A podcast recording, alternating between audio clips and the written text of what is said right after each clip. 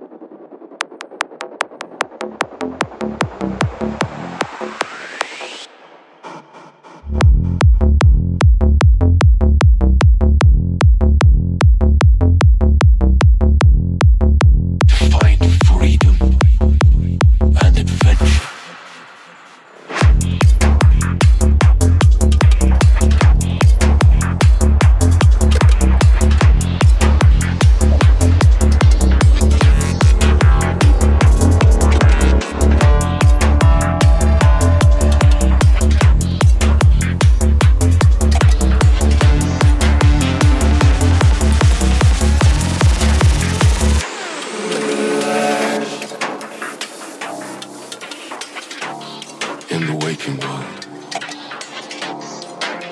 which humanity insists on calling the real world. As if your dreams have no effect upon the choices you make. You mortals go about your work, your loves, your wars.